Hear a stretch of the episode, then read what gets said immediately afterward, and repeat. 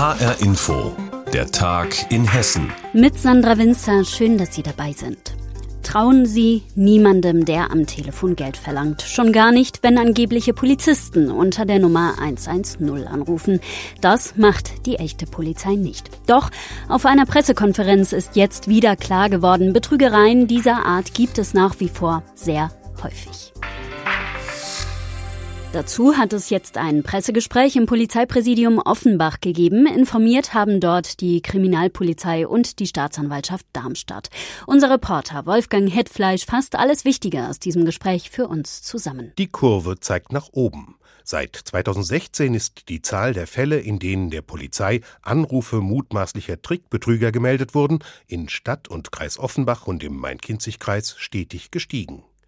Die Verantwortlichen im Offenbacher Polizeipräsidium sehen die Entwicklung mit Sorge. Sprecher Thomas Leipold. Das ist ein Phänomen, das nimmt immer mehr zu und da wollen wir halt zielgerichtet sensibilisieren, den möglichen Opfern, gerade älteren Mitmenschen auch äh, Hinweise geben. Wie kommt es dazu? Was sind die Tricks der Täter und wie kann ich mich davor schützen? Den sogenannten Enkeltrick gibt es inzwischen in zig Varianten. Als Enkel geben sich die meisten der Telefonbetrüger nicht mehr aus. Sie können alles sein. Nichten, Neffen, Nachbarn oder besonders gern Polizisten.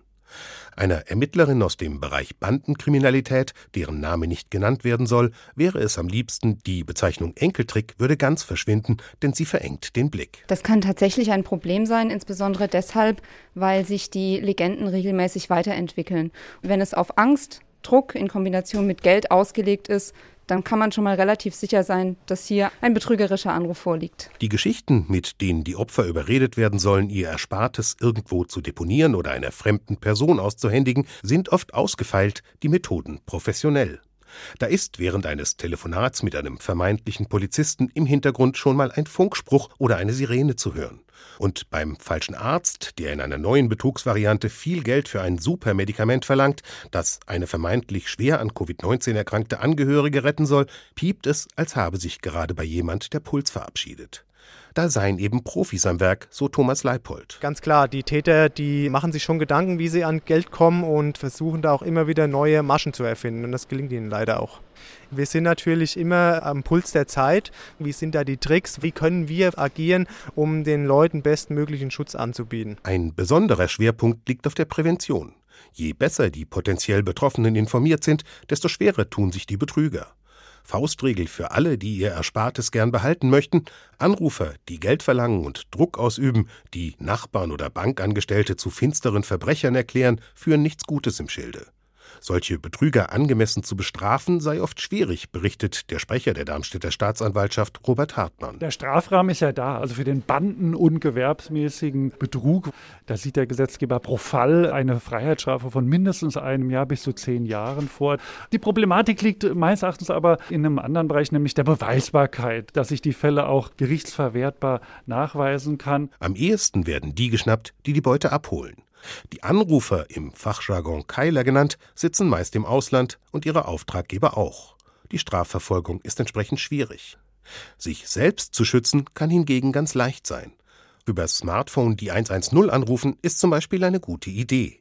Und heutzutage müsse ja auch niemand mehr im Telefonbuch stehen, findet die Expertin für Bandenkriminalität. Das ist unserer Ansicht nach wirklich einer der einfachsten Punkte, um sich vor solchen betrügerischen Anrufen effektiv zu schützen und auch vor allen anderen Betrugsdelikten am Telefon, weil nur über diese Daten, die man da so sehr offen preisgibt und die übrigens auch weltweit über das Internet abrufbar sind, es überhaupt erst möglich ist, dass man solche Anrufe bekommt.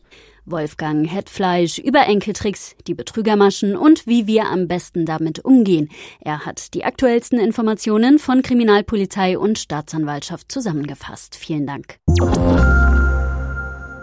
Der Bau des neuen Terminal 3 am Frankfurter Flughafen geht rasant voran.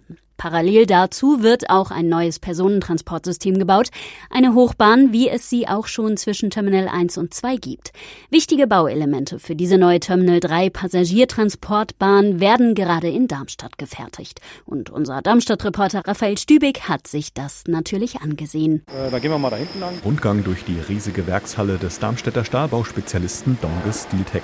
Dort liegen momentan viele tonnenschwere runde Stahlbauteile. Zwei davon drehen sich gerade auf Rollen im Zeitlupentempo und werden dabei von Matthias Bohl mit einem Pulverschweißgerät verbunden.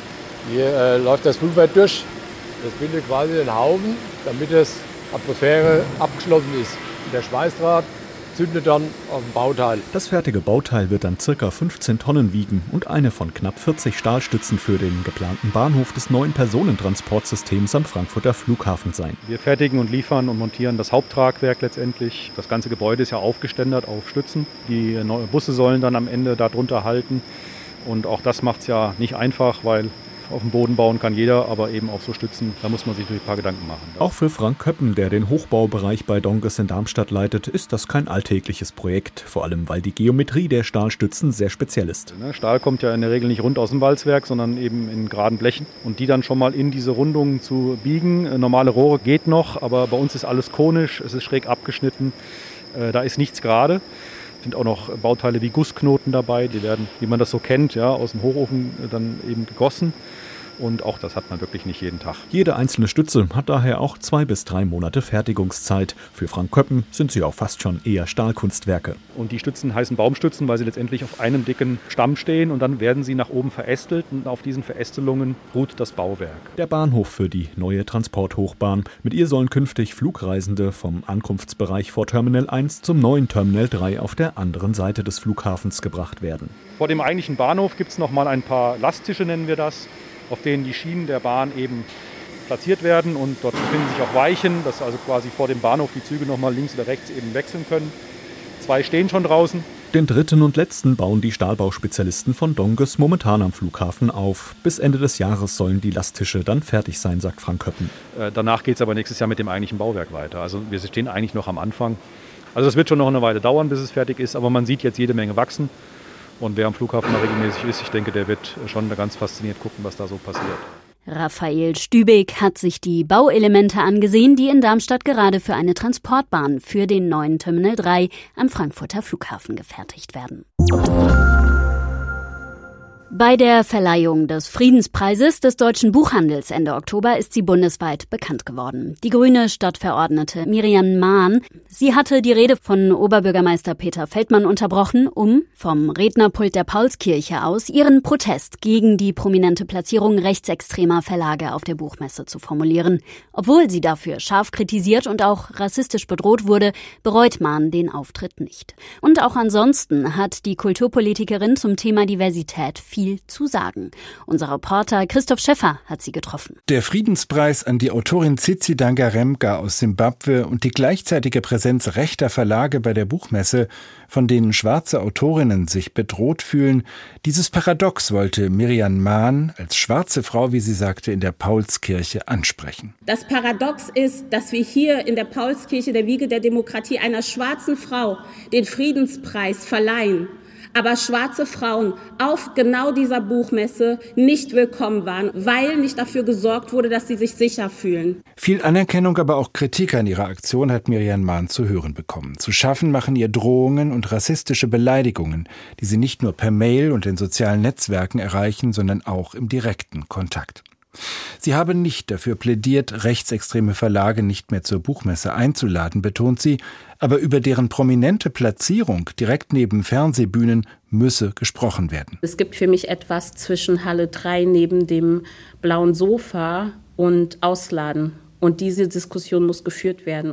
Den Gang ans Rednerpult der Paulskirche bereut sie nicht. Eine solche Form von Aktivismus steht für Miriam Mahn nicht im Widerspruch zu ihrer Rolle als neu gewählte Stadtverordnete im Frankfurter Römer. Es muss für mich zusammengehen, weil ich vor allem erstmal Miriam Mahn bin. 1989 in Kamerun geboren, aufgewachsen im Hunsrück, ist Miriam Mahn heute in Frankfurt zu Hause. Hier hat sie studiert, einen Foodtruck betrieben, zwei Kinder erzogen, Theater gespielt Seit einem Jahr ist sie Diversitätsbeauftragte des Kinder- und Jugendtheaterzentrums der Bundesrepublik mit Sitz in Frankfurt.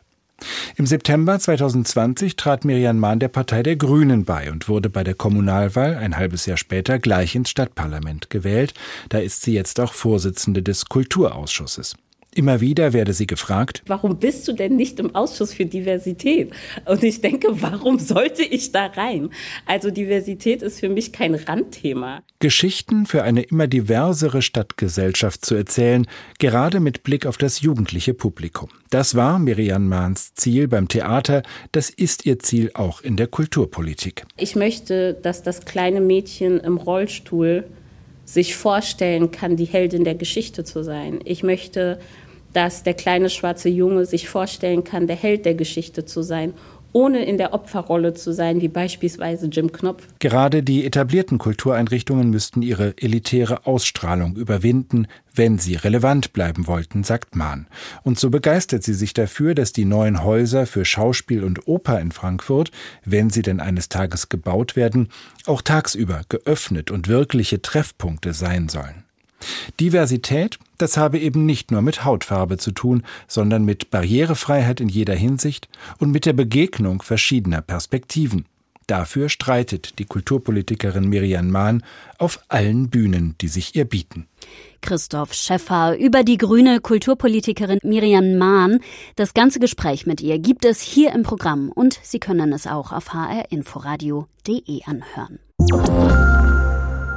Nachdem im letzten Winter rekordverdächtige Mengen an Salz auf Hessens Straßen verstreut worden sind, überlässt unser Land dieses Jahr nichts dem Zufall. 90.000 Tonnen Salz sind bestellt worden für den Winterdienst. Helfen soll auch smarte Technik. HR Hessen-Reporterin Stefanie Hofmann war im Odenwald für uns. Neun Meter hoch türmt sich der Salzberg in der Halle der Straßenmeisterei in Bad König im Odenwald. Ein wirklich beeindruckendes Bild, denn alleine 2000 Tonnen Streusalz lagern hier und warten auf den ersten Schnee. In ganz Hessen sind es 90.000 Tonnen in 46 Lagern. Jochen Vogel von Hessen Mobil sagt, im Odenwald ist man auf jeden Fall gewappnet. Der Winter kann also kommen. Seit mehreren Monaten sind wir in der Vorbereitung. Wir haben also unsere Salzlagerhallen gefüllt.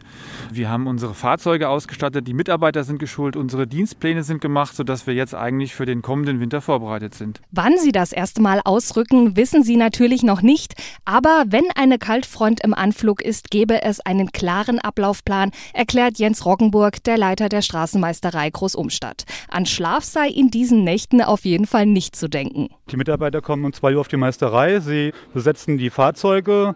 Die ersten fahren raus, überprüfen die Wetterlage, falls nicht alle gleichzeitig gekommen sind und alarmieren den Rest nach, dass die restlichen Mitarbeiter auch kommen und das Netz bis 6 Uhr fertig geräumt zu haben. So einzelne Einsätze sind kein Problem, aber sobald es mehrere Tage am Stück wirklich schneit, durchgängig, dann kommen gewisse Grenzen einfach auf, wo wir mit eigenem Personal, mit den Ruhezeiten Probleme kriegen könnten. Aber dank der Fremdfirmen, die ja mehrere Fahrer haben pro Fahrzeug auch, sind wir da gut aufgestellt. 15.200 Kilometer Straßen müssen die Straßenmeistereien in ganz Hessen räumen. Vor allem im hügeligen Odenwald eine echte Herausforderung. Umso mehr komme es da auf die Mitarbeit der Autofahrerinnen und Autofahrer an. Winter bleibe eben immer noch Winter, sagt Jochen Vogel. Mit sommerlichen Verhältnissen sei da einfach nicht zu rechnen. Das heißt, auch der Verkehrsteilnehmer, die Verkehrsteilnehmerin muss damit rechnen, dass es im Winter auch mal stellenweise zu glatten Straßen kommt, gerade auf Brücken, auf Höhenzügen. Deswegen Deswegen rufen wir dazu auf, bitten auch die Verkehrsteilnehmer, sich selber auch vorzubereiten auf den Winter. Das heißt, das Fahrzeug winterfit zu machen, auch Rücksicht zu nehmen auf die Winterdienstfahrzeuge. Die sind relativ breit, die Ortsdurchfahrten nicht zuparken und gemeinsam schaffen wir das dann auch. Am kommenden Wochenende könnte es schon kalt und glatt werden. Wer also immer noch Sommerreifen drauf hat, sollte dringend die Reifen wechseln und natürlich immer vorsichtig fahren. Stefanie Hofmann zum Winterdienst Südhessen, der sich im Odenwald auf die bevorstehende Kälte und das Winterwetter vorbereitet. Und das war der Tag in Hessen mit Sandra Winzer. Die Sendung finden Sie wie immer auch in der Podcast-Rubrik auf hrinforadio.de und auf hessenschau.de. Ihnen ein schönes Wochenende.